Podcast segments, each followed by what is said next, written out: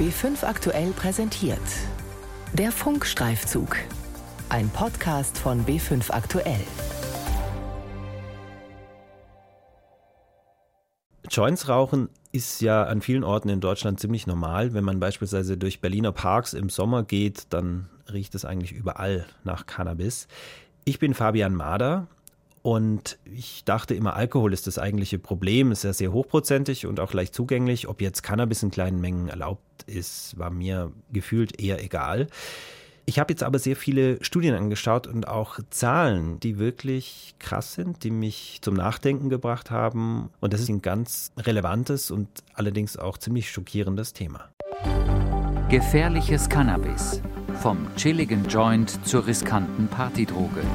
Ein Funkstreifzug von Fabian Mader. Ein Bett, ein Schrank, ein Tisch mit Schminkutensilien. Viel mehr hat das 12 Quadratmeter Klinikzimmer nicht zu bieten. Auf dem Bett sitzt ein zierliches Mädchen. Ihre dunklen Haare hat sie zum Zopf zusammengebunden. Ein blauer Wollpullover fällt ihr über die schwarze Leggings, die sie trägt. Sie ist 15 Jahre alt, wirkt eigentlich jünger. Vor zwei Jahren hat sie mit dem Kiffen angefangen, mit 13. Jetzt mit 15 sitzt sie in einer Psychiatrie. Wie geht's dir jetzt hier? Scheiße. Aber es liegt nicht in der Klinik. Was macht's schwer? Ich bin gerade psychisch echt, weiß ich nicht, ziemlich, ziemlich, ja. Noch vor wenigen Wochen lief jeder Tag gleich ab. Gras besorgen, high werden, schlafen. In der Schule versuchen, nicht aufzufallen.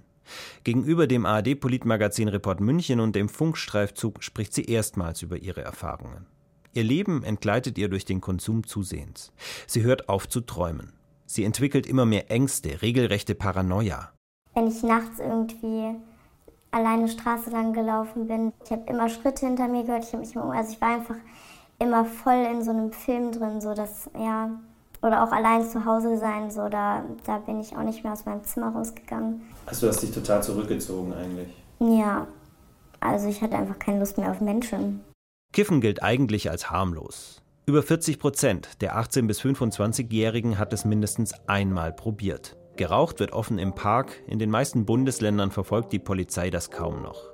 Für Rapper ist Cannabis-Dauerkonsum ein Coolness-Faktor. In Online-Videos geben sie offen damit an. Äh, Mann, ich bin und ich bleibe ein Kiffer. Das hatte ich auch öfter, dass ich so mir Musikvideos angeguckt habe und mir dachte, warum könnt ihr so seit zehn Jahren jeden Tag Gras rauchen und seid immer noch so, ja, und ich bin in der Klapse. Patienten wie Sie gibt es immer häufiger, sagt der Suchtmediziner Rainer Thomasius. Diejenigen, die sich besonders angezogen fühlen, steigen mit zwölf Jahren ein. Die sind mit 13 Jahren dann süchtig und benötigen Behandlung. Das heißt, Sie treffen hier auf 13-Jährige, die schon auf Drogen sind? Teilweise treffen wir auf 13-Jährige, die abhängig sind von Cannabis, ja. Cannabis macht vor allem psychisch abhängig. Es kann aber auch zu einer leichten körperlichen Abhängigkeit führen. Da sind sich Wissenschaftler heute sicher. Thomasius leitet das Deutsche Zentrum für Suchtfragen des Kindes- und Jugendalters am Universitätsklinikum in Hamburg-Eppendorf. Die Therapiestation ist als eine der wenigen auf Kinder und Jugendliche spezialisiert. Er hat sie in den 80er Jahren mit aufgebaut. Damals lag der Fokus auf heroinsüchtigen Jugendlichen, Stichwort Christiane F. Heute ist Heroin kein großes Thema mehr. Die meisten Patienten kommen mit der Primärdiagnose Cannabis. Naja, es ist ein hochpotentes Halluzinogen das visuelle, akustische, optische, sensorische Halluzinationen auslösen kann. Das hat eine Qualität von LSD, immer mit der Konsequenz, dass die Gefahr der Psychoseauslösung weiter und weiter und weiter erhöht wird. In Krankenhäusern gibt es heute doppelt so viele stationäre Cannabis-Patienten wie noch vor wenigen Jahren, fast 19.000.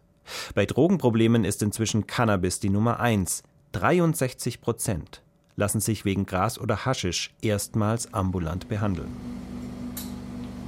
Jörg Beiser wundert das nicht. Er leitet die Drogenfahndung des bayerischen LKA. Heute checkt er mit seinem Kollegen Michael Uhl im Labor die neuesten Cannabisfunde. Und hast du da schon in irgendeiner Form Ergebnisse von den Werten? Ich kann mir gut vorstellen, dass das alles um die 20% plus X haben wird. Was Beiser und seine Kollegen sicherstellen, macht ihnen zunehmend Sorgen. Denn Cannabis hat sich stark verändert. Das Marihuana oder Haschisch von heute habe nichts mehr mit der Hippie-Droge zu tun, sagt LKA-Laborchef Michael Uhl. Wie ich vor über 30 Jahren angefangen habe, äh, da hat es geheißen, durchschnittliche Qualität bei Marihuana 1%, durchschnittlich.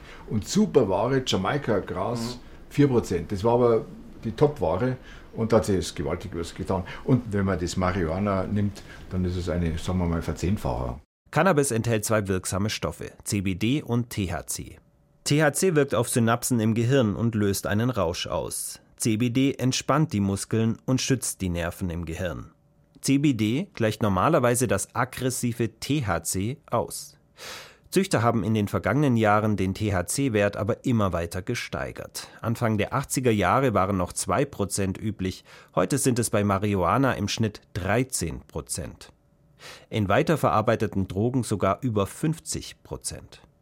Der Anteil des CBD, das die Nerven schont, sinkt dagegen. Es kann die Wirkung des THC so immer weniger ausgleichen, sagt Zuchtforscher Thomasius. Die Dosierung gehe immer weiter nach oben so dass wir jetzt in den Legalisierungsländern in den USA Cannabisprodukte auf dem Markt haben mit 60, 70, teilweise sogar 80 Prozent THC-Gehalt. Und wenn dieses THC auf ein juveniles, pubertäres Hirn gerät, dann droht immer Intelligenzverlust. Tobias Ganzmann hat kürzlich seine Erfahrungen mit dem starken Cannabis gemacht. Als Jugendlicher hat er das Kiffen noch gut vertragen. Vor kurzem hat der 46-Jährige mal wieder einen Joint probiert und war schockiert über die Wirkung. Ich habe gar nicht viel genommen dabei, ähm, ein paar Züge nur. Und auf einmal bin ich da in so eine Panik reingekommen und ich dachte, ich muss sterben. Also es war, es war ganz furchtbar, unheimlich. Ich habe ähm, Herzrasen bekommen. Ich dachte, mein Herz explodiert. Wenn ich da allein gewesen wäre, ich weiß nicht, was da passiert wäre. Kann sein, ich wäre aus dem Fenster gesprungen. Ich weiß es nicht. Inzwischen ist er im Therapiedorf Villa Lilly bei Wiesbaden untergekommen. Dort versucht er von den Drogen wegzukommen. Gelernt hat er hier unter anderem, dass er mit seinem Cannabis-Erlebnis noch Glück hatte. Ich habe halt hier auch Leute kennengelernt, die halt unter dauerhaften Psychosen zu kämpfen haben. Und ich bin froh, dass ich da keinen bleibenden Schaden davon habe. Das Risiko für eine Psychose wie Schizophrenie tragen Menschen in ihren Genen. Wenn sie die Anlage dazu haben, heißt das aber noch nicht, dass sie daran erkranken müssen. Dazu braucht es erst einen Auslöser, beispielsweise eine Krisensituation, extremer Stress im Beruf oder eben einen Rausch mit hochprozentigem Cannabis.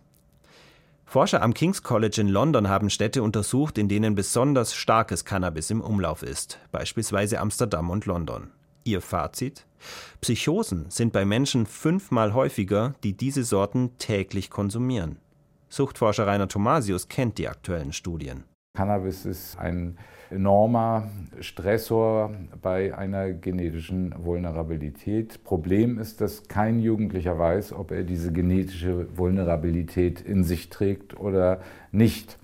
Und äh, Studien zeigen, dass in Amsterdam 50 Prozent, die Hälfte aller psychotischen Neuerkrankungen Cannabis induziert sind, in London 30 Prozent.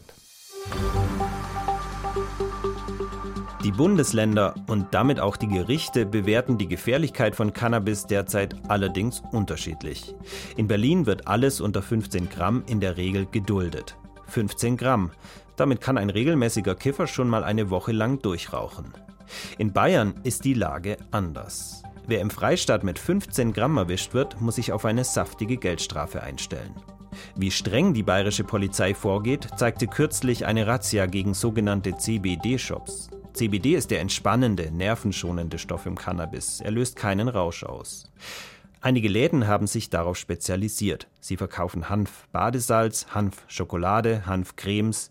Angeblich alles ohne Rauschwirkung, also praktisch ohne THC. In einem Laden in der Münchner Maxvorstadt gibt es allerdings auch noch andere Produkte zu kaufen, die man rauchen kann. Auf Nachfrage holt die Verkäuferin einen Karton auf die Theke. Darin lupenreine Grasblüten. Sie sehen aus wie ganz normales Marihuana. Sie sagt, die Blüten enthalten nur das entspannende CBD, lösen also keinen Rausch aus, ähnlich wie alkoholfreies Bier.